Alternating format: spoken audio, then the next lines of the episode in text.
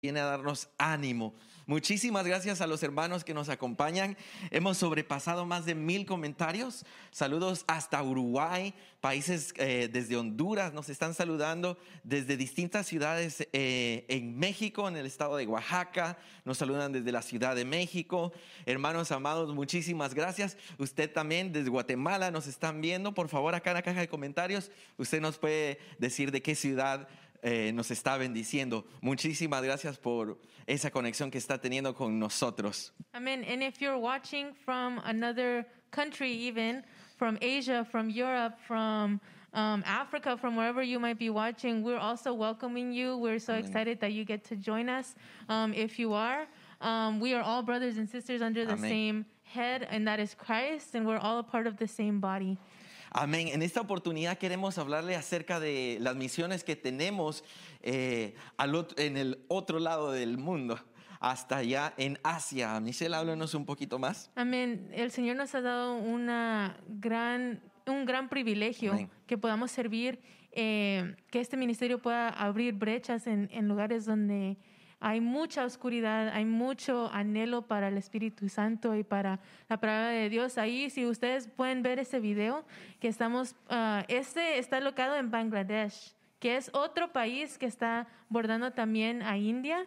Es un lugar donde hay mucha persecución. Eh, es algo tremendo el, el que uno no pueda adorar al Señor que los creó, que, que, que hay muchos grupos extremistas todavía que, que van y tratan de, usan violencia, que no, no los dejan que ellos puedan alabar al Señor y eso es algo muy tremendo, pero en este video podemos ver, ahí está el pastor John, él Amén. está eh, eh, compartiéndole a los niños pequeños, miren qué lindo que, que todos estos niños puedan escuchar desde edad eh, muy Desde pequeños, muy pequeños. de, que puedan escuchar de la palabra del Señor. Amén. Y eh, Pastor John es un hijo de esta casa, engendrado por nuestro apóstol Fernando Campos. Es un guerrero valiente que está predicando el Evangelio y que, como tú decías, Michelle, hay mucha oposición. Si usted se da cuenta del lugar donde ellos están, no hay paredes, amados hermanos. Hay, un promedio de 67 niños a, les- a los cuales se les está apoyando, se les está dando educación. Hay un grupo que apoya a, a Pastor John, que es, que es un hombre valiente, es un guerrero valiente. Y al mismo tiempo que nos da mucha alegría, también toca nuestro corazón la necesidad que ellos tienen, amados hermanos. Ahí uno, ustedes pudieron ver el sign que decía eh, Ministerio de Benecer, um, no me acuerdo el, el resto, pero dice International Ministries. Eh, ahí tienen el slogan donde dice Reaching the Children of the Unreached, que cuando se dice en español es alcanzando a los hijos, a los niños de los que todavía no han sido alcanzados. Y es una generación, amados hermanos. Todos esos niños sabemos cuando ellos crezcan van a predicar el Evangelio. Así que les suplicamos sus oraciones eh, por ellos y por esta obra que se está haciendo y que se está apoyando desde Restauración acá en San Francisco. Amado ah, Rafita López, bienvenido. Ah, compártenos un poco acerca de, de- de este trabajo, de las ofrendas. ¿Qué dice la palabra de Dios? Amén, gloria a Dios. También me uno al sentir de ustedes, ¿va? de la bendición que hemos recibido en esta mañana. Y es un privilegio estar aquí delante de, de ustedes, delante de los hermanos en cada uno de sus hogares. Pues sencillamente estamos gozosos, estamos en ese mismo sentir de que la palabra de Dios está llegando a los corazones de los más necesitados. Y cuando nosotros pues... eh, eh, en el momento que necesitamos la palabra siempre es oportuna. Y de esa misma manera, pues estábamos compartiendo en Deuteronomio 16, 16, cuando hablaba que el Señor especificó tres fechas para que cada varón se presentara o cada, cada cabeza de casa llevara su ofrenda al lugar designado por el Señor. Eso me habla a mí de una ofrenda integral. ¿Por qué? Porque el Señor nos hizo tripartitos, que tenemos un alma, un cuerpo y un espíritu, de manera que ese tres representa eso. Pero también nos habla, la primera vez que ellos suben, habla de que es eh, el- la, la fiesta de las Pascuas, la fiesta pascual. Y eso representa el Cordero Pascual. ¿Qué significa eso? Que una de las primeras cosas que yo hago cuando yo ofrendo es que yo muero a mí mismo. Amén. Y es precisamente lo que el Señor nos llama a hacer, ¿va? que nosotros este, volvamos a nacer. Y, la pregunta que tenían muchas personas era, ¿cómo es eso posible? Sin embargo, a través del el Espíritu Santo nos se permite entender que es algo muy profundo, pero también eso va ligado a las ofrendas. ¿Por qué? Porque nosotros damos de nuestra vida, la sembramos para que alguien más sea bendecido como también nosotros hemos sido bendecidos a través de nuestros diezmos y también a través de nuestro rebusco, que va específicamente para aquellas personas que no tienen esa posibilidad de hacerlo. ¿va? Incluso la palabra de Dios habla de que eh, los que tenían la opción o tenían la bendición de tener más abundancia económica, ellos podían pues ofrendar de una manera abundante también. Y también daba la opción para aquellos que no tenían la posibilidad de que ellos podrían ofrendar, por ejemplo, a los que tenían bastante bendición, ofrendaban un carnero o, según sus posibilidades, y a los que no podían hacerlo, podían ofrendar un palomino o una paloma. Eso, eso nos, nos habla del cuidado que Dios tiene para cada uno. Nosotros no creen ustedes porque definitivamente el Señor no anda buscando a alguien que dé una cantidad enorme sino que nosotros, como mencioné, que nosotros muramos a nosotros mismos, que seamos como ese cordero que dice que no escatimó dar su vida por nosotros, y que él mismo dice que envió a su Hijo único para que todo aquel que en él crea no se pierda, sino que tenga vida eterna. Eso me habla a mí de morir a mí mismo. Amén. Amados hermanos, así que si usted quiere hacer sus ofrendas, lo puede hacer a través de Vemo. La información va a aparecer acá en la pantalla. Eh, para la iglesia de San Francisco y de Contracosta también. Si quiere apoyar al ministerio eh, a través de Vemo, puede poner ahí eh, si es una ofrenda, si es un diezmo.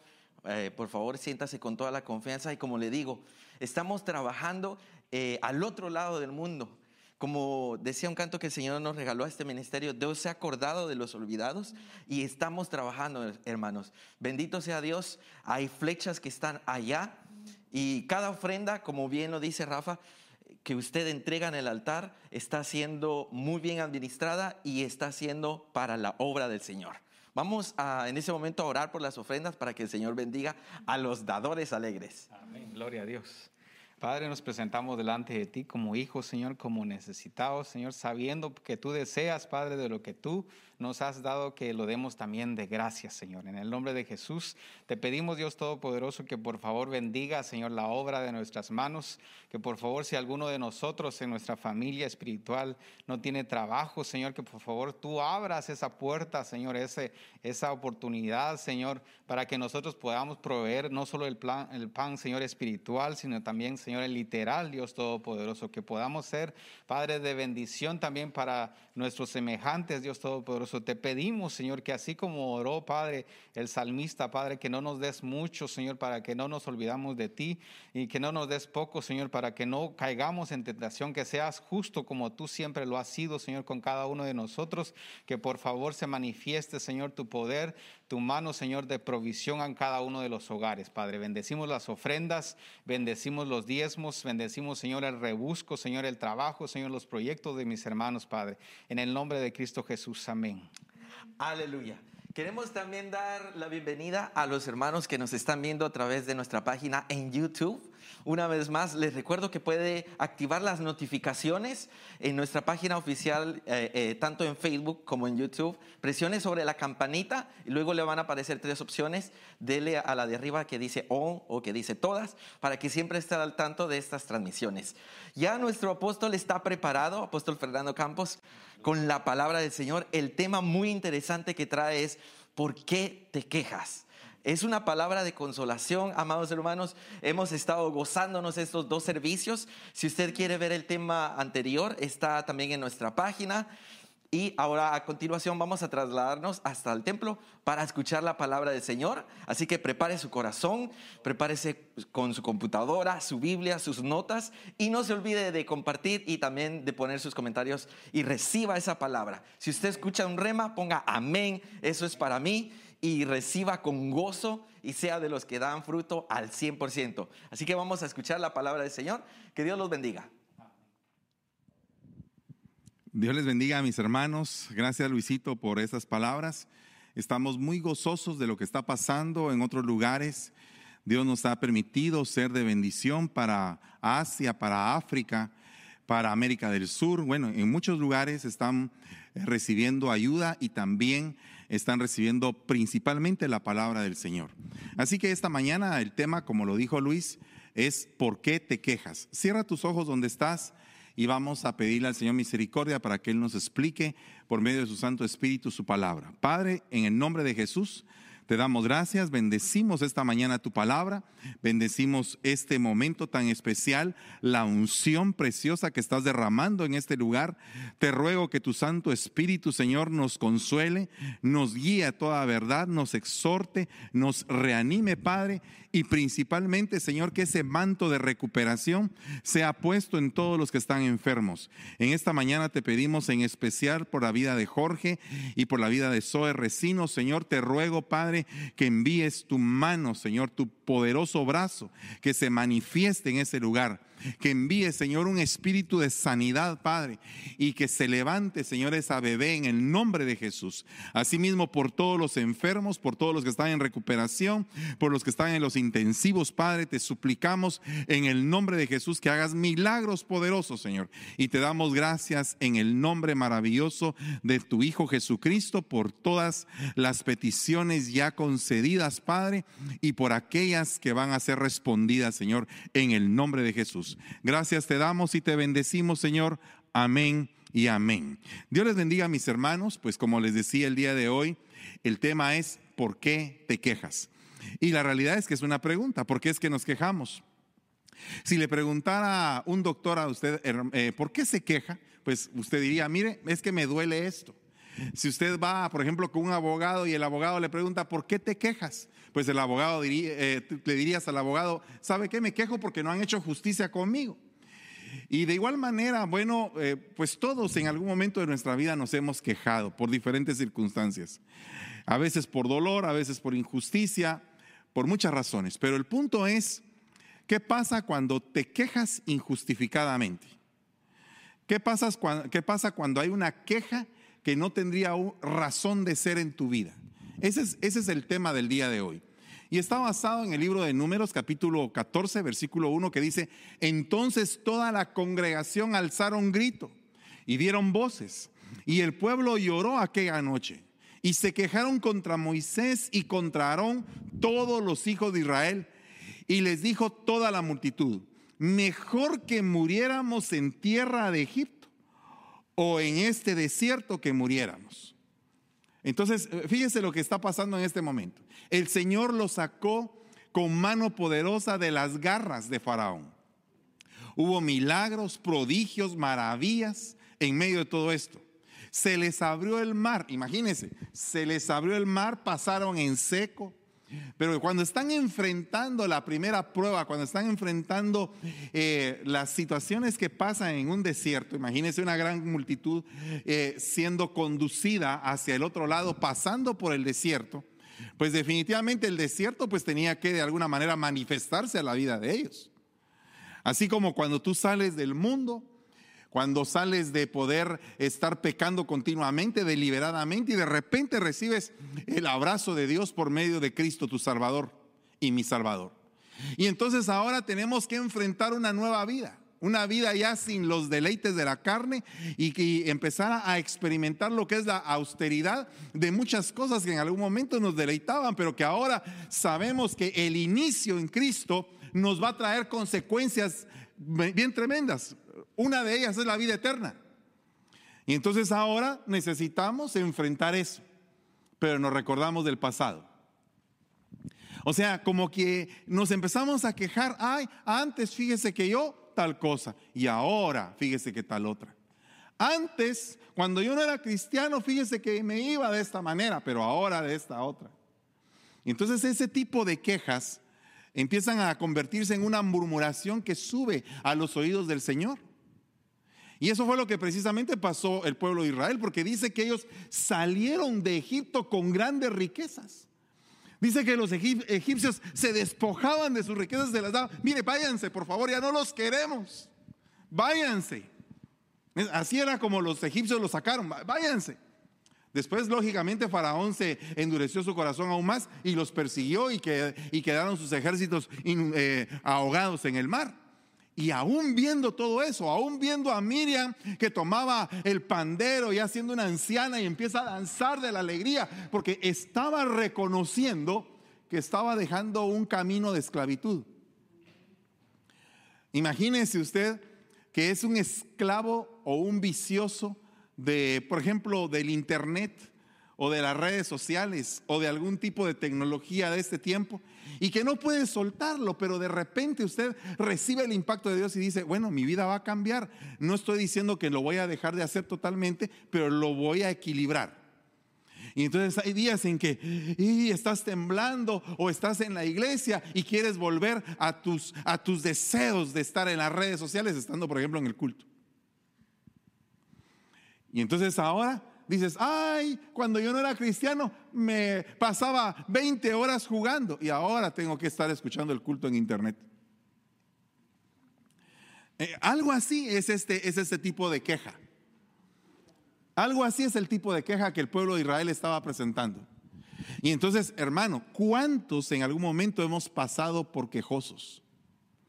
¿Cuáles son los motivos principales? ¿Por qué es que la gente se queja? Mire lo que le voy a leer.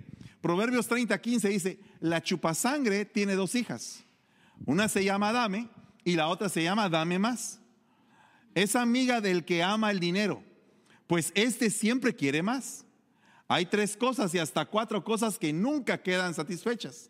La mujer estéril que pide hijos, la tierra que pide más agua, el fuego que pide más leña y la tumba que pide más muertos.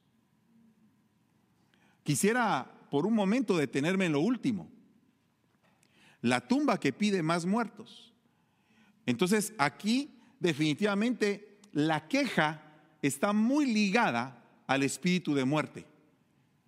E, el que se queja continuamente empieza a abrir puertas que pueden conducir a un estado de depresión tan grande que puede ir acompañado del suicidio. La primera razón que, tienen las personas que se quejan es que siempre están insatisfechas por todo. Nada les complace. Mire lo que dice el diccionario acerca de lo que es la satisfacción. Se lo voy a leer para que usted sepa qué es una persona satisfecha. La satisfacción, dice, es un estado del cerebro producido por una mayor o menor optimización de la retroalimentación cerebral, en donde las diferentes regiones compensan su potencial energético dando la sensación de plenitud y de inapetencia extrema. O sea, que cuando una persona está satisfecha, pues no es muy pedigüeña. ¿Verdad? Digamos, una persona, eh, ¿tenés hambre? No, no tengo hambre. ¿Pero por qué no tenés hambre? Pues porque estoy satisfecho, estoy satisfecha. Eh, ¿Querés ropa? No, no, tengo buena ropa. ¿Pero no quieres algo más? No. Estoy bien. ¿verdad? Una persona satisfecha. ¿Cómo, ¿Cómo se ve de equilibrada una persona satisfecha? Yo admiro a las personas satisfechas. Dice, cuando la satisfacción acompaña a la seguridad racional de haberse hecho lo que estaba dentro del alcance de nuestro poder con cierto grado de éxito, esta dinámica contribuye a sostener un estado armonioso dentro de lo que es el funcionamiento mental. Entonces, cuando tú haces las cosas ordenadamente, y alcanzas un determinado éxito, eso te produce satisfacción. O sea que regularmente las personas que viven en desorden no viven satisfechas. Las personas que viven con desequilibrios emocionales no están eh, satisfechas. Las personas que no han planificado su vida llegan a un momento en el cual están insatisfechas. Las personas que no han realizado sus sueños, porque a veces pretendemos echarle la culpa a alguien. Ah, es que por culpa tuya yo no he realizado mis sueños. Bueno, luche por, ah, por realizarlos. Nadie lo está atando para que no los haga. Pero todo está en que tienes que tener un equilibrio emocional. Dice, la mayor o menor sensación de satisfacción dependerá de la optimización del consumo energético que haga el cerebro. Cuando mayor sea la capacidad de neurotransmitir, mayor será la facilidad de lograr la sensación de satisfacción. ¿Cómo logras la sensación de satisfacción? Ocupándote, siendo útil cuando tú estás ocupado y eres útil, cuando estás sirviendo a los demás, cuando te entregas, cuando haces algo en la vida, te vuelves menos quejoso. Mientras menos hagas en la vida, mientras menos útil te sientas, mientras menos equilibrado estés, mientras menos ordenado seas, mientras menos planes tengas acerca de ti, más grande será tu insatisfacción. Entonces dice la palabra en Proverbios 27, 7, el hombre saciado aborrece la miel, pero para el hombre hambriento todo lo amargo es dulce. Entonces cuando tú tienes satisfacción, entonces ah, tienes, el, eh, tienes como que el derecho o tienes la opción de decir, mire, no gracias, estoy satisfecho. Ahora, ponte a pensar en esta pregunta. Mira, ¿realmente nos ocupamos de la felicidad y satisfacción de los demás? Porque cuando tú te entregas a alguien y tú le das lo mejor de ti, esa persona tendría que dar un sentido de satisfacción en su vida de decir, ala, estoy contento por el hijo que tengo, estoy contento por la hija que tengo, estoy contento por los padres, por la esposa, por los hermanos, estoy contento por el pastor que tengo. Alabado sea Dios. Estoy contento porque eh, el día de hoy pude cantar y adorar al Señor. Estoy contento por cómo se está realizando el servicio. Estoy contento por la vida que me has dado. Estoy contento, estoy contento, estoy contento. Todo está contento. Una persona contenta, una persona feliz, es siempre una persona satisfecha. Y una persona satisfecha es una persona que está lejos de las quejas. Pero ¿qué pasa en lo que dice la palabra en números 14.3? ¿Para qué nos trajo Dios a este territorio? Solo para que nos maten a todos y se lleven como esclavos a nuestras mujeres e hijos. Mejor regresemos a Egipto. Y se decían unos a otros, vamos a elegir a un jefe que nos lleve de vuelta a Egipto. Lo importante es que no se rebelen contra Dios ni tengan miedo de la gente que vive en ese territorio. Será muy fácil vencerlos, decía Josué y Caleb, porque ellos no tienen quien los cuide. Nosotros, en cambio, contamos con la ayuda de nuestro Dios.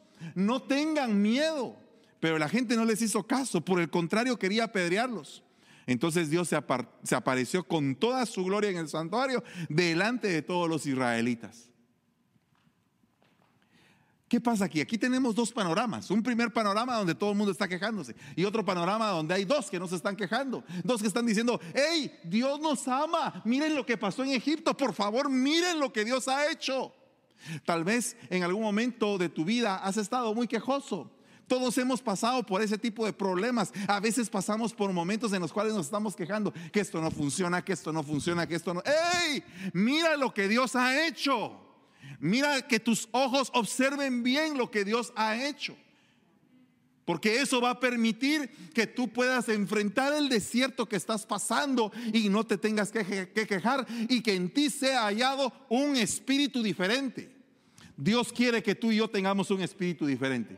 Pero ¿cuál es el espíritu de la esclavitud? ¿Cuál es el espíritu de muerte que se apodera de aquellos que se viven quejando? Primera cosa, culpan a alguien. En este caso la gente estaba culpando a Dios. ¿Por qué nos trajo hasta aquí? ¿Por qué teníamos que pasar este desierto? ¿Por qué teníamos que llegar hasta la tierra de Canaán donde hay un montón de gigantes, hay ciudades fortificadas y hay todo lo malo? Muchas veces cuando viene un cambio, cuando viene algo nuevo, siempre hay gente que se opone.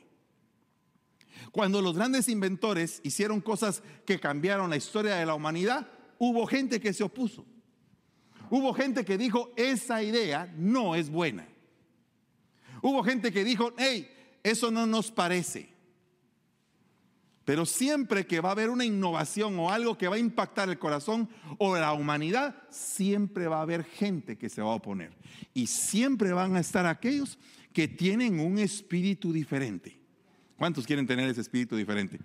¿Cuántos en estos días se han quejado? Mire, yo me puse a pensar acerca de mí y dije, oh Señor, ¿Cómo me quejo?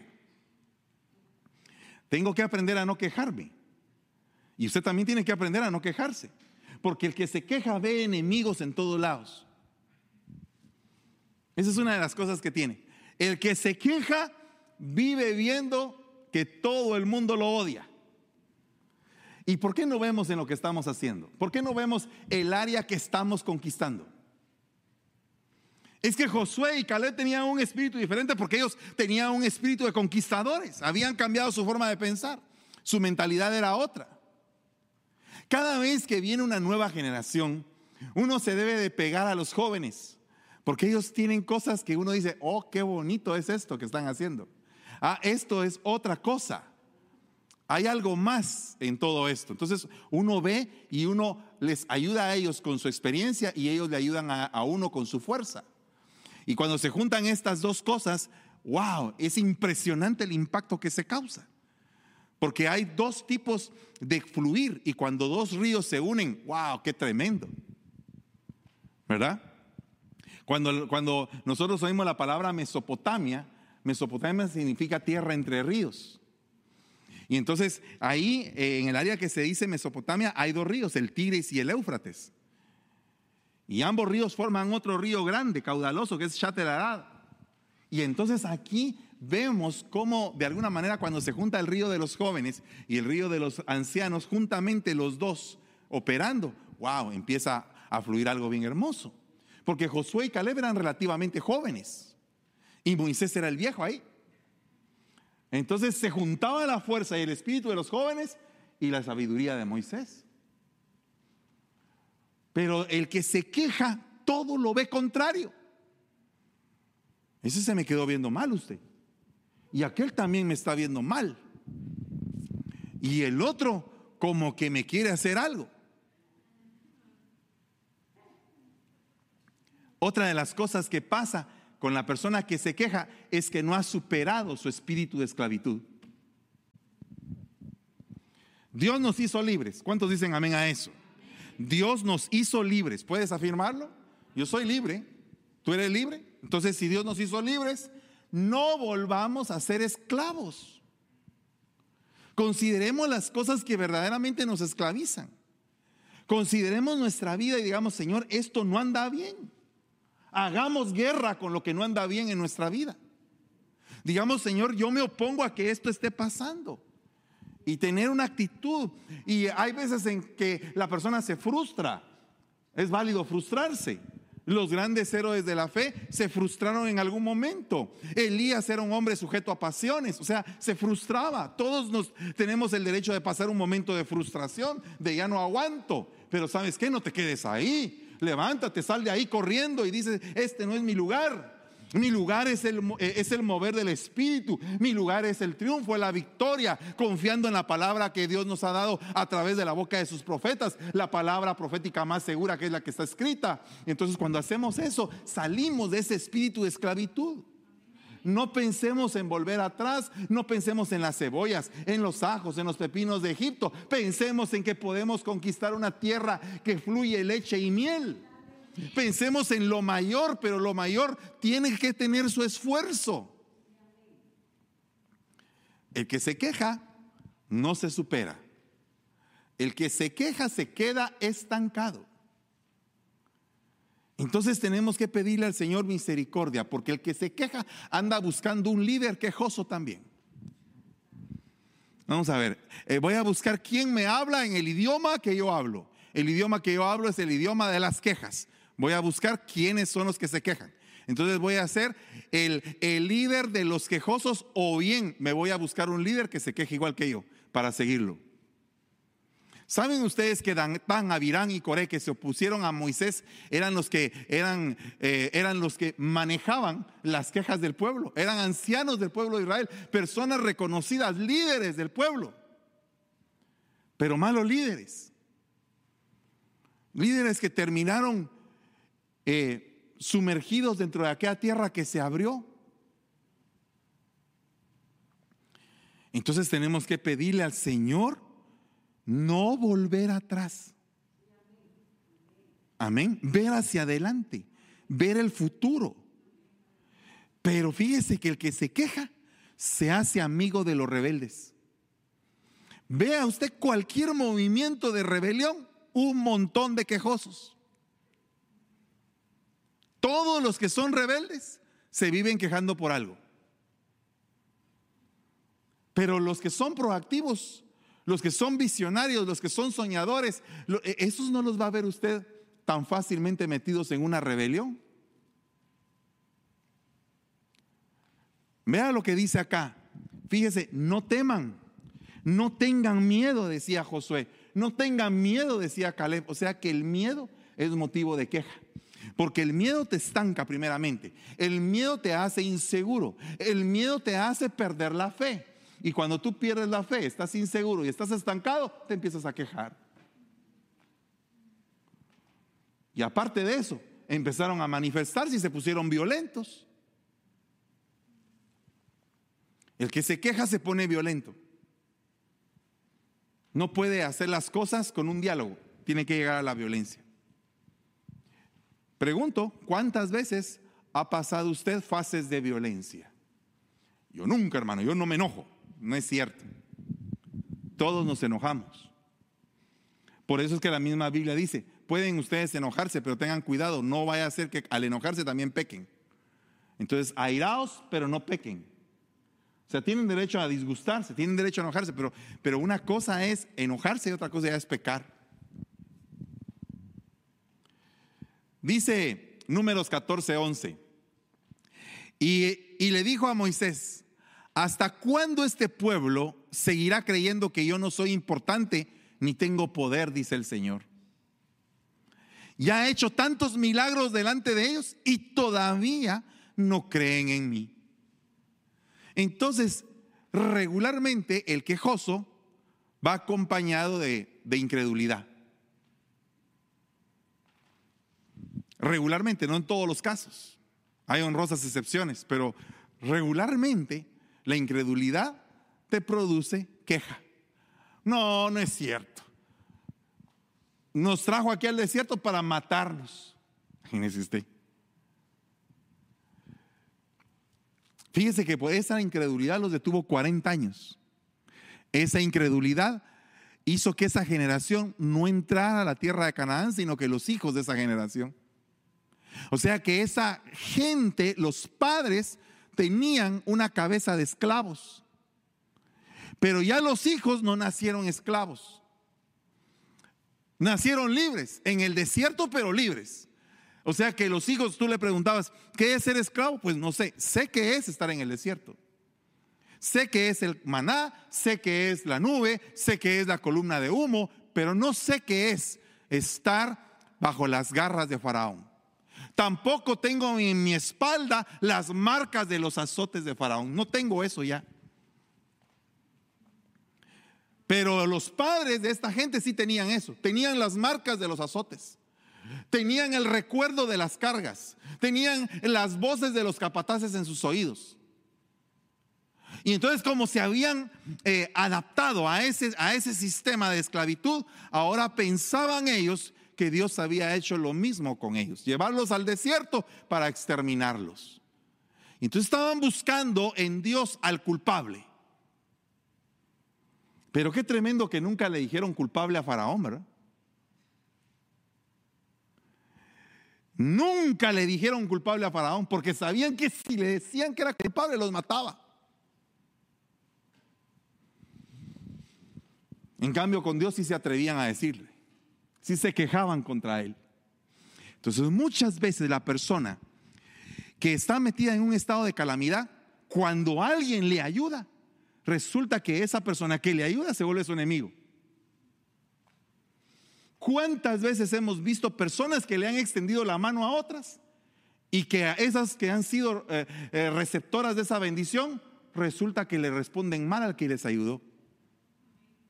Pero es una actitud de una persona que está metida todavía en una esfera de esclavitud, en una esfera que no ha podido comprender la magnitud de lo que se está haciendo en ella. Entonces eso es operar en incredulidad. Vea lo que dice acá en números 14:6. También se rasgaron la ropa en señal de dolor Josué y Caleb, que eran dos de los que habían ido a explorar el país. Les dijeron a todos los israelitas, el territorio que vimos es bastante bueno. Ahí siempre habrá abundancia de alimentos. Dios nos ama. Él nos ayudará a entrar y nos lo dará. Fíjese cómo piensa el creyente. El creyente dice, no, Dios me va a ayudar. Yo no puedo, pero Dios puede por mí. Me va a ayudar y voy a salir adelante. Y voy a salir de esta otra vez más. El creyente, el creyente actúa en fe. El creyente sigue peleando hasta el último momento. No, se no, no fácilmente es derrumbado porque cree. Porque cree que hay alguien superior a él que lo puede ayudar cuando él ya no puede. ¿Cuántas veces nos hemos topado en circunstancias de la vida donde decimos, aquí ya no vamos a poder y como que entra ya la quejita, ¿verdad? Aquí ya no aguanto, aquí las cosas no, pero cuando empieza a impartirse un espíritu de fe en el pueblo, entonces empieza a decir, aquel que no puedo, empieza a decir, no, sí puedo, con la ayuda de Dios voy a poder. ¿Cuántas personas hemos visto en los hospitales que ya están ya prácticamente, llega alguien con un espíritu y un don de fe y imparte y dice, tú te vas a levantar? Eh, sí, yo me voy a levantar. Tú vas a volver a, a salir de este lugar, vas a salir sano y te vas a recuperar. Y cuando empieza a impartirse de esa fe, la persona se levanta. Saca fuerzas de donde no hay. Porque dice que Dios da fuerzas al que no tiene ninguna. Entonces yo quisiera en esta mañana reprender toda queja que sea originada por un espíritu que es negativo, por un espíritu que venga de las tinieblas. Yo no estoy diciendo no te quejes, porque entonces sería un mentiroso decirte a ti no te quejes si yo me quejo. Pero cuando eso ya está como que arraigado al espíritu del hombre, como que ya te enfermó el alma, como que ya todo lo ves negativo, como que las cosas no quieren salir bien, hey, levántate de ahí. Que todo espíritu quejoso se vaya de tu vida.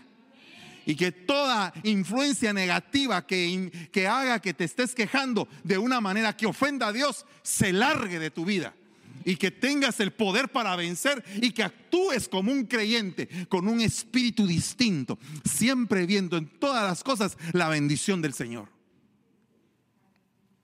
El alma del perezoso desea pero nada consigue.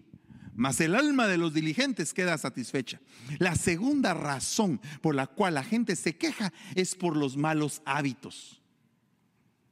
Un mal hábito hace que te quedes estancado, que no te den ganas de hacer nada, que no te esfuerces, que no saques eh, la doble porción, porque mire, el que quiere recibir doble porción tiene que trabajar por la doble porción. En el buen sentido de la palabra, hermanos, porque muchas veces creemos que todo es como que magia, ¿verdad? Ah, tiene que aparecer el conejo del sombrero. No, no, no, no, no, no así no funcionan las cosas en el camino del Señor. En el camino del Señor, eh, Ana fue a derramar su alma y le daban una doble porción de comida, ¿verdad? Entonces pues, derramaba su alma, ofrendó un hijo y entonces le dieron otros más. Entonces eh, hay necesidad de entregar, hay necesidad de dar algo, de sembrar, de meter tu semilla para que pueda producir. Y entonces Dios va a hacer el efecto de la doble porción. Pero tú tienes que hacer algo, porque el que es perezoso, regularmente perezoso y se empieza a quejar de todo. ¿Cuántos dicen todavía amén a esto? Yo le quiero decir en el nombre de Jesús, en esta mañana, le estoy hablando como un padre por favor, quítese toda pereza. Toda pereza que esté produciendo quejas, quítesela. Yo, como dijo aquel, aquel, aquella hermana, me sacudo, me sacudo, hermano. Yo, yo no quiero eso. Pues usted sacúdase en el nombre de Jesús y diga, Señor, yo no quiero esto. Yo no quiero ser perezoso, quiero ser diligente. Quiero ser diligente. Quiero trabajar. Si aquel trabaja esto, yo voy a trabajar esto y aún más para obtener más. ¿Por qué es que este estudiante saca buenas calificaciones y yo no las saco? Pues porque ese estudiante estudia más que tú. Ay, pero yo no veo que estudie, fíjese usted. Pues tendrá su forma, pero hace algo, algo que tú no estás haciendo. Créelo. Siempre hay una razón valedera para que las cosas sucedan. Dice la palabra Eclesiastés 6.2. Un hombre a quien Dios le ha dado riquezas, fíjese, bienes y honores, y nada le falta a su alma de todo lo que desea, pero que Dios no le ha capacitado para disfrutar de ellos, porque un extraño los disfruta. Esto es vanidad y penosa aflicción. Va, mire, pues le voy a poner un ejemplo. Por favor, eh, no me malinterprete ni nada, no estoy ofendiendo a nadie, pero le voy a poner un ejemplo de un millonario que tiene una mansión aquí en determinado lugar de aquí del área de la bahía. Una super, hiper, mega mansión que, a la que nunca visita. Porque él trabaja en la bolsa de, de, valores y está en Nueva York y está corriendo un montón de cosas con un montón de afanes, pero tiene la mansión aquí vacía, pero necesita alguien que se la sostenga, alguien que la limpie. Entonces llama a una hermana de aquí de la iglesia, que alguien la refirió por puro milagro de Dios. Entonces llega la hermana y entonces le dice, necesito que usted viva en esta casa. Necesito que usted viva en esta casa y me la cuide para mientras que yo vengo. Pero en el año se aparece dos veces al año en la mansión. Mientras tanto, la hermana come, la hermana ve la televisión gigantesca que él preparó, la hermana tiene una super, hiper, mega cocina donde nunca jamás cocinó, no paga renta, le pagan todo, no tiene ni siquiera que pagar un lugar, un hotel o un lugar donde vivir, un apartamento, no, no paga nada. Simplemente disfruta de lo que el otro con penosa aflicción está haciendo. ¿Se da usted cuenta la bendición de Dios? Y la hermana le agradece a Dios, le alaba, le bendice, le glorifica todos los días de su vida y está gozándose. ¿Se da cuenta usted? ¿Se da cuenta usted cómo es que opera el sentido de satisfacción? ¿Cómo es que opera un, un hábito en la vida de una persona? Un hábito. El hábito de adorar a Dios, el hábito de agradarlo. Ala, imagínese usted que usted y yo tengamos el hábito de agradar a Dios. De, de que en la agenda nuestra Dios sea el primer lugar. En todo. ¿Será que Dios es el primer lugar en todo en tu vida? Hazte la pregunta. Y te vas a dar cuenta que en, los, eh, en el lugar donde lo has puesto a Él en segundo o tercer lugar, en ese lugar no te va bien. En ese lugar te estás quejando. Pero cuando a Él lo pones como el primer lugar de todo, todo te empieza a ir bonito. Vea, vea este punto. Filipenses 4:12. Aquí se lo puedo leer. Sé lo que es vivir en pobreza y también sé lo que es vivir en la abundancia. He aprendido a hacer frente a cualquier situación. Wow, un luchador de vida, ¿verdad? Un luchador de vida, pero guiado por el Espíritu Santo. Porque tú puedes hacer muchas cosas en la vida, conquistar si quieres una nación, pero si no tienes al Señor, no tienes nada. De, de nada le sirve al hombre alcanzar el mundo si pierde su alma, dice la palabra. Lo mismo a estar satisfecho que a pasar hambre, a tener de sobra que a carecer de todo. He aprendido, he aprendido el secreto de estar saciado. Eso es lo que dice ahí. He aprendido el secreto de estar saciado, de estar satisfecho con todo, de aprender a no quejarme. Wow, esa es una estatura espiritual, hermanos. Es la, estatura que yo le puedo decir, es la estatura de cero quejas. Cero quejas. ¿Podríamos llegar nosotros a estar cero quejas, hermano? Cero quejas, afrontando cualquier situación, viviendo en paz, en comunión, en armonía, en el fluir del Espíritu. ¡Wow! Es impresionante esto. Cuando yo lo estaba leyendo, dice, Señor, pero ¿cuántas veces me he quejado? ¿Cuántas veces me sigo quejando, Señor? Tengo que aprender a no quejarme.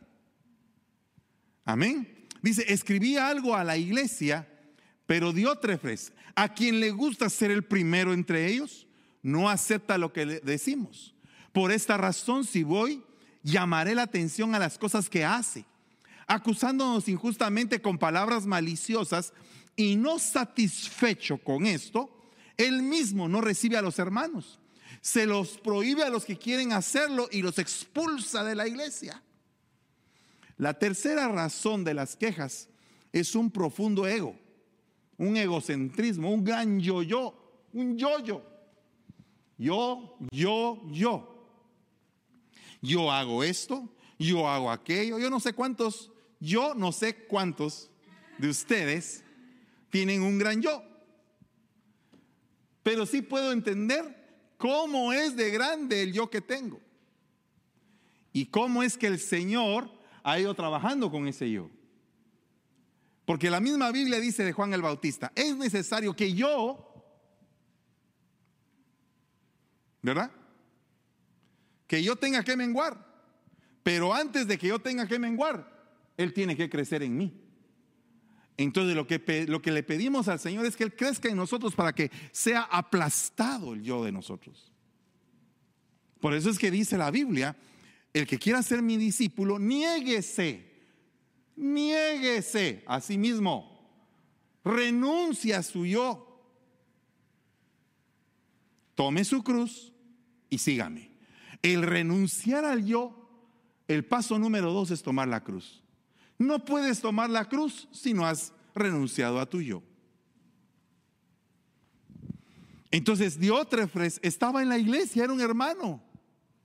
¿Sabe usted qué significa Diótrefes? Significa sustentado por Zeus.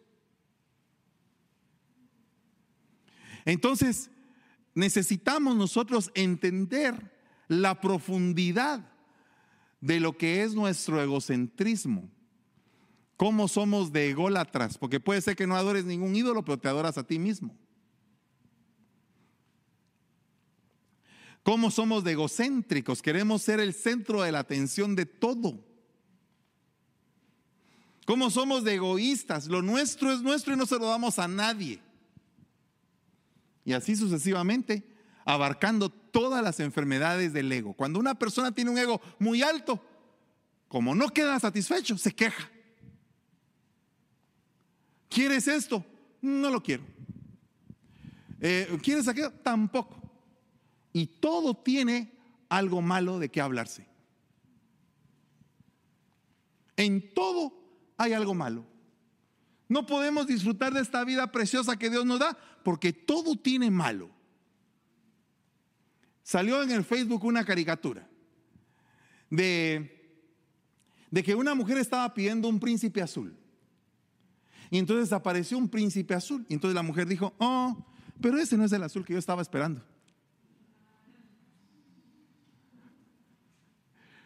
Entonces, muchas veces estamos inconformes con todas las cosas que nos pasan. Y eso nos hace ser quejosos. Dice, tú Rubén eres mi primogénito, mi fuerza, mi primer fruto, el fruto de mi vigor, el primero en honor y en poder, pero no serás el primero. tú, tú que eres como un torrente incontenible, pues deshonraste mi cama al acostarse con mi concubina.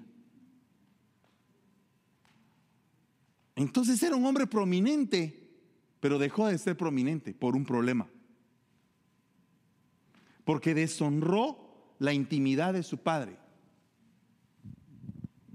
Entonces el respeto, el respeto a la autoridad es algo sumamente importante. No buscar la deshonra de tus padres, sino que buscar la honra.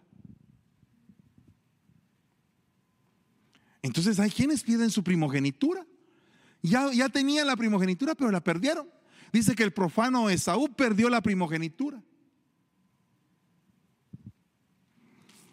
Vaya, vea, vea este punto. Tipos de quejas. Wow. Y entonces están clasificadas, hermano. Sí están clasificadas. Hay motivos por los cuales uno se queja, pero también hay tipos de queja. Vean lo que dice Filipenses 2.14. Hacerlo todo sin quejas ni contiendas, para que seáis intachables y puros. O sea que eh, una queja te puede manchar una queja inapropiada te puede manchar. Hijos de Dios sin culpa en medio de una generación torcida y depravada. ¡Hala, qué tremendo esto! Porque dice que Dios los entregó a una mente depravada. O sea que cuando habla de gente depravada es porque está entregada. Dios los entregó. Ya no se quiso hacer cargo de ellos. Entonces hay que tener mucho cuidado con la queja, porque la queja va a la par de la contienda. Cuando tú quieras exponer algo que no te agrada, tienes que hacerlo con, con, ah, con la sabiduría, con la sabiduría que distingue a un hijo de Dios. Cuando tú te quieras quejar por algo, tienes que decir, ¿sabes qué? Esto no me gusta por esto y esto y esto y esto.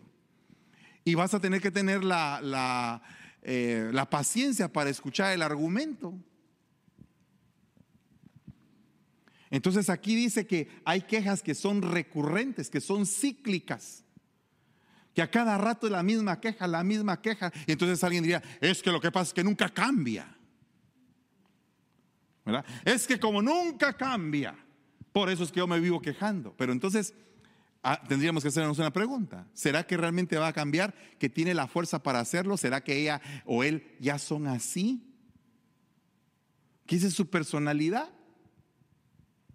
Y que está tan afianzado, tan agarrado a la personalidad, que la receta no es que tiene que cambiar, sino que la receta es que yo tengo que comprender.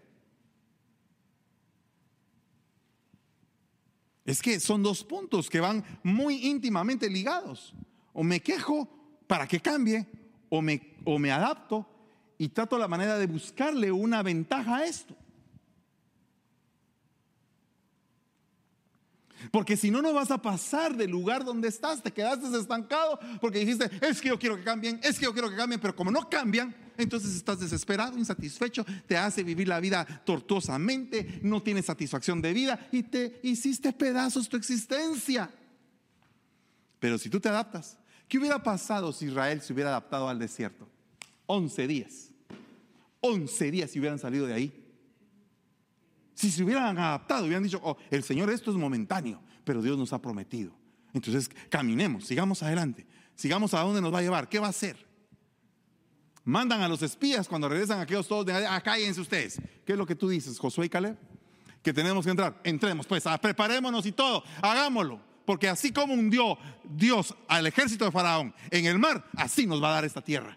Ah, 11 días, 11 días. Pero por no entender, se quejaron y se quejaron y se quejaron y se murieron.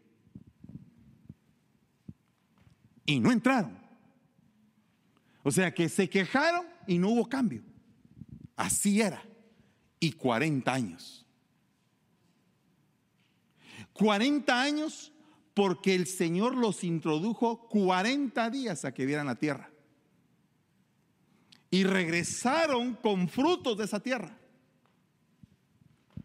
Regresaron con testimonio de que ahí había lo que Dios había dicho. Entonces lo que estaba operando en el pueblo de Israel era un antife, que a pesar de ver las bendiciones, no creía. Entonces se quedaron tirados.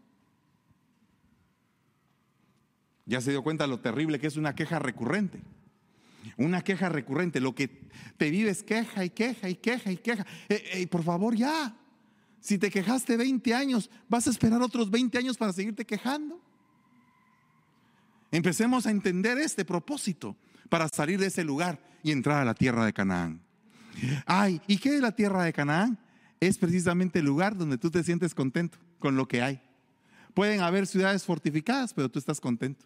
Pueden haber gigantes, pero tú estás contento. Pueden haber no sé qué, pero tú estás contento porque estás disfrutando de la leche y de la miel. Y estás conquistando. Es un estatus de vida, es una forma de ver la vida. Como lo dijo Timón y Pumpa, Hakuna Matata. Saber vivir la vida, pero, pero no en la pereza de ellos, no en la vagancia de ellos, sino que saber entender lo que es la vida. Dice, ella pues no cesaba de llorar delante de Sansón.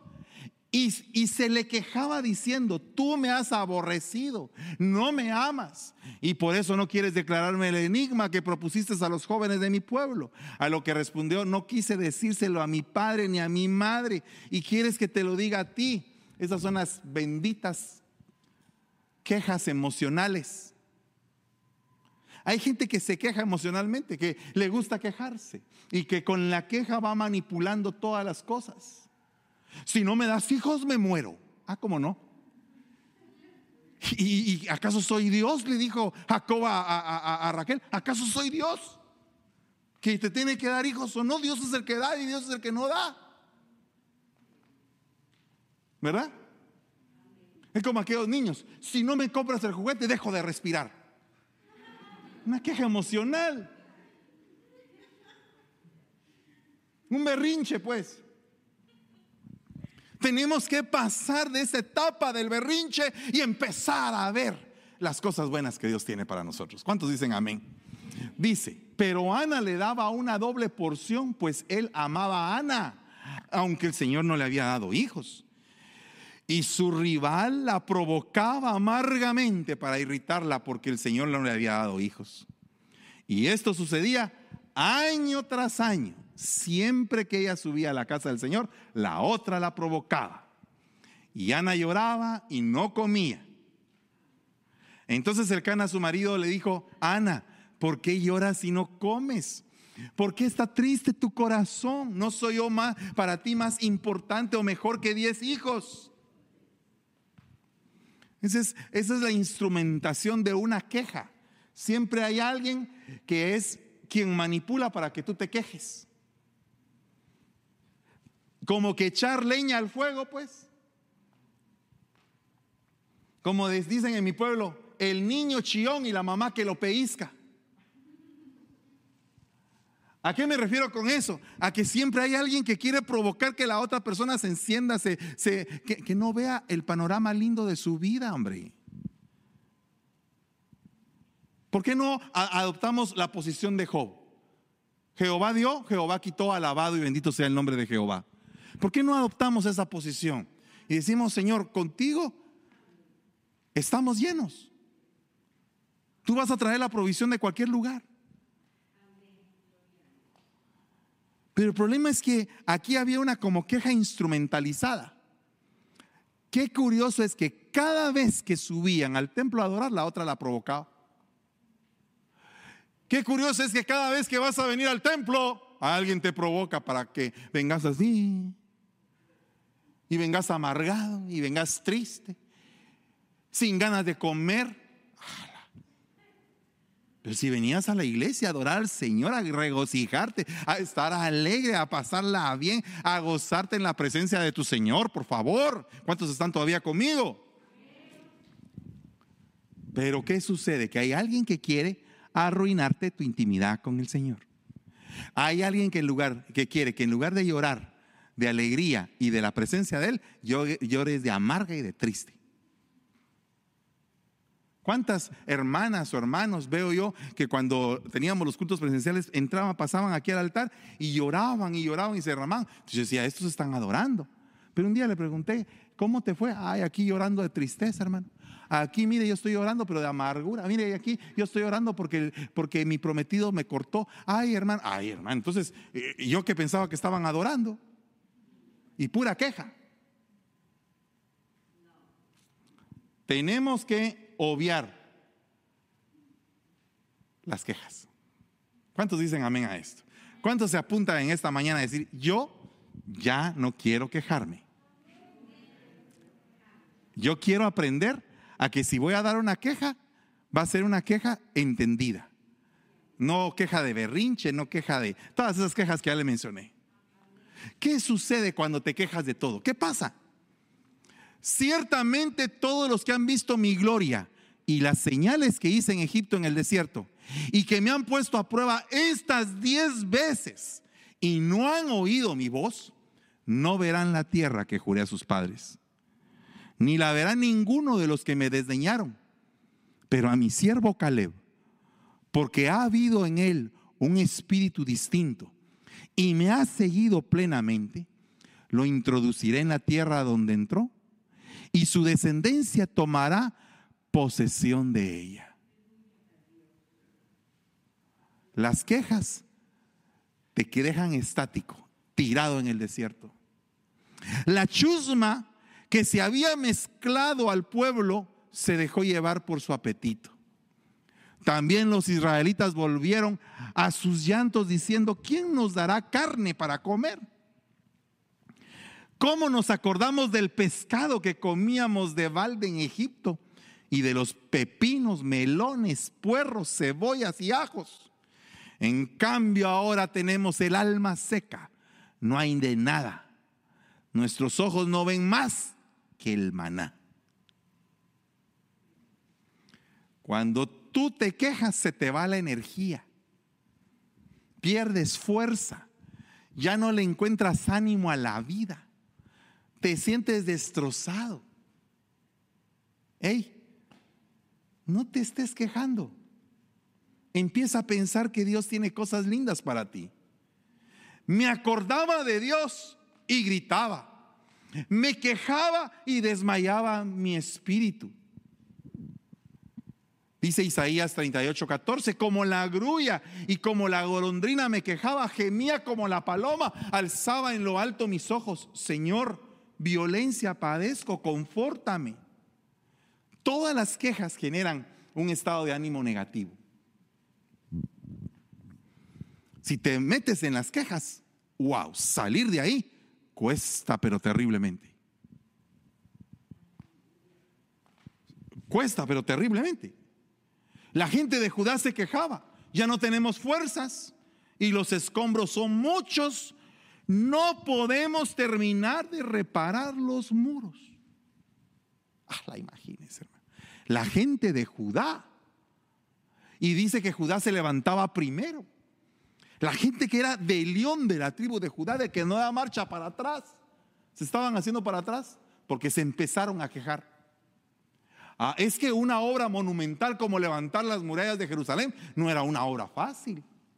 Era una obra difícil, pero en lugar de estarte quejando, empieza a buscar soluciones. Porque ellos estaban bajo el, mando de, de Nehemías, el restaurador. Nehemías, el copero, el que servía el vino en la casa del rey, el que se había enfrentado a diferentes clases de veneno que querían matar al rey. Ese era Nehemías un hombre de alta confianza del rey. Y ese hombre de alta confianza del rey había visto todos los problemas que el rey enfrentaba. Había visto todas las batallas que el rey tenía que continuamente solucionar, arreglar, detener, enfrentar, mandar a levantar al ejército. Eh, eh, el hombre estaba ahí sirviendo el vino en el rey, eh, en la, en la mesa del rey, y tenía que cambiarle él el rostro al rey porque el copero era el encargado de impartir el gozo, de impartir una buena vianda para que el rey se aliviara en su momento difícil, en su momento de prueba. Entonces el hombre estaba acostumbrado a ver todo tipo de problemas.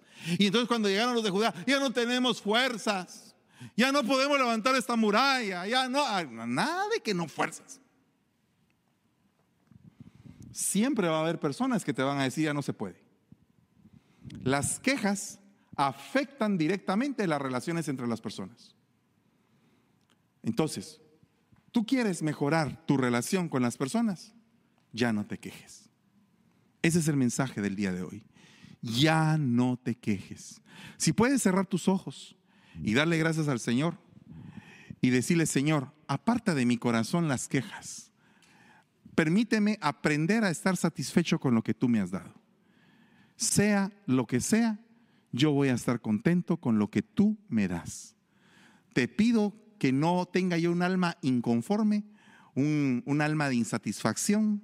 No, permíteme encontrar solución a mis problemas por la guianza de tu Santo Espíritu.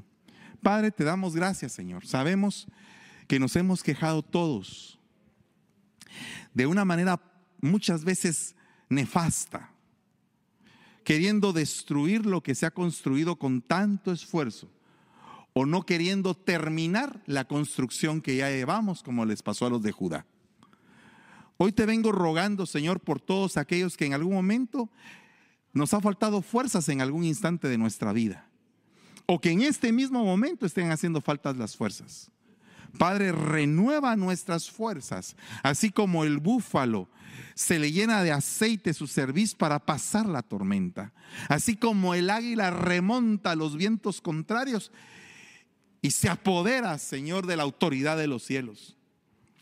Padre, en el nombre de Jesús, no permitas que demos marcha atrás, sino que por el contrario sigamos adelante, Padre confiando, teniendo fe, creyendo siempre en que tú estás de nuestro lado. Que tú has hecho prodigios, señales y maravillas en el pasado y no las vas a dejar de hacer porque tú no dejas de ser el mismo de ayer, de hoy y de siempre, Padre.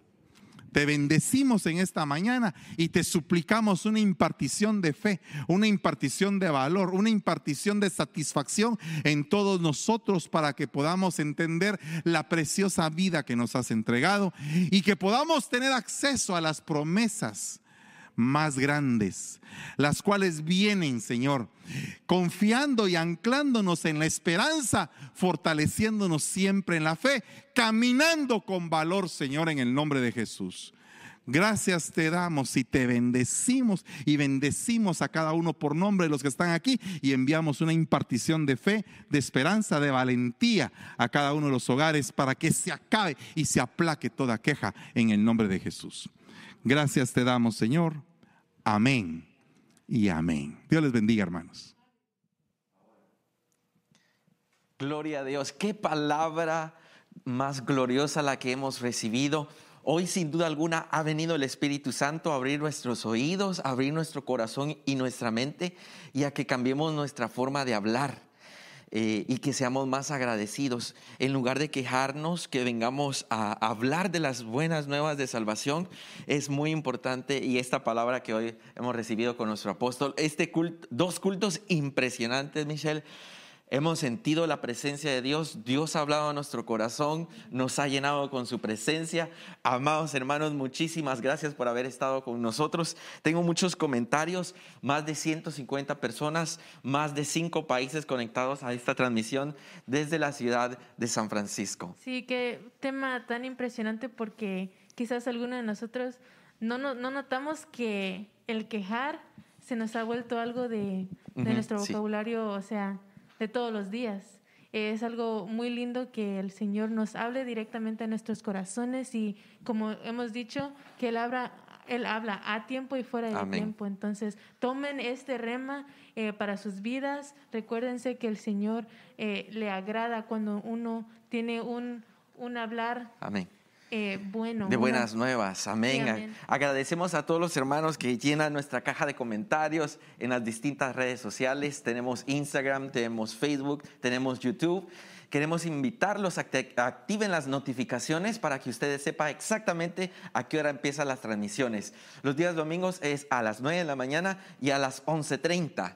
¿Cuáles son los horarios, eh, Michelle, de, la semana?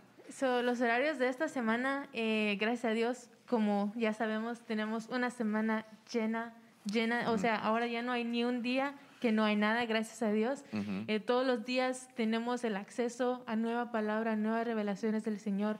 Los lunes empezamos a las 7 pm con el discipulado general, después a las 8 y media le sigue el estudio pastoral. Los martes tenemos a las 7 y media la escuela profética. Y también a las seis de la tarde está la reunión de jóvenes a ah, través del Zoom, a la cual queremos invitar. Si usted necesita la información, comuníquese por un mensaje de texto en Messenger.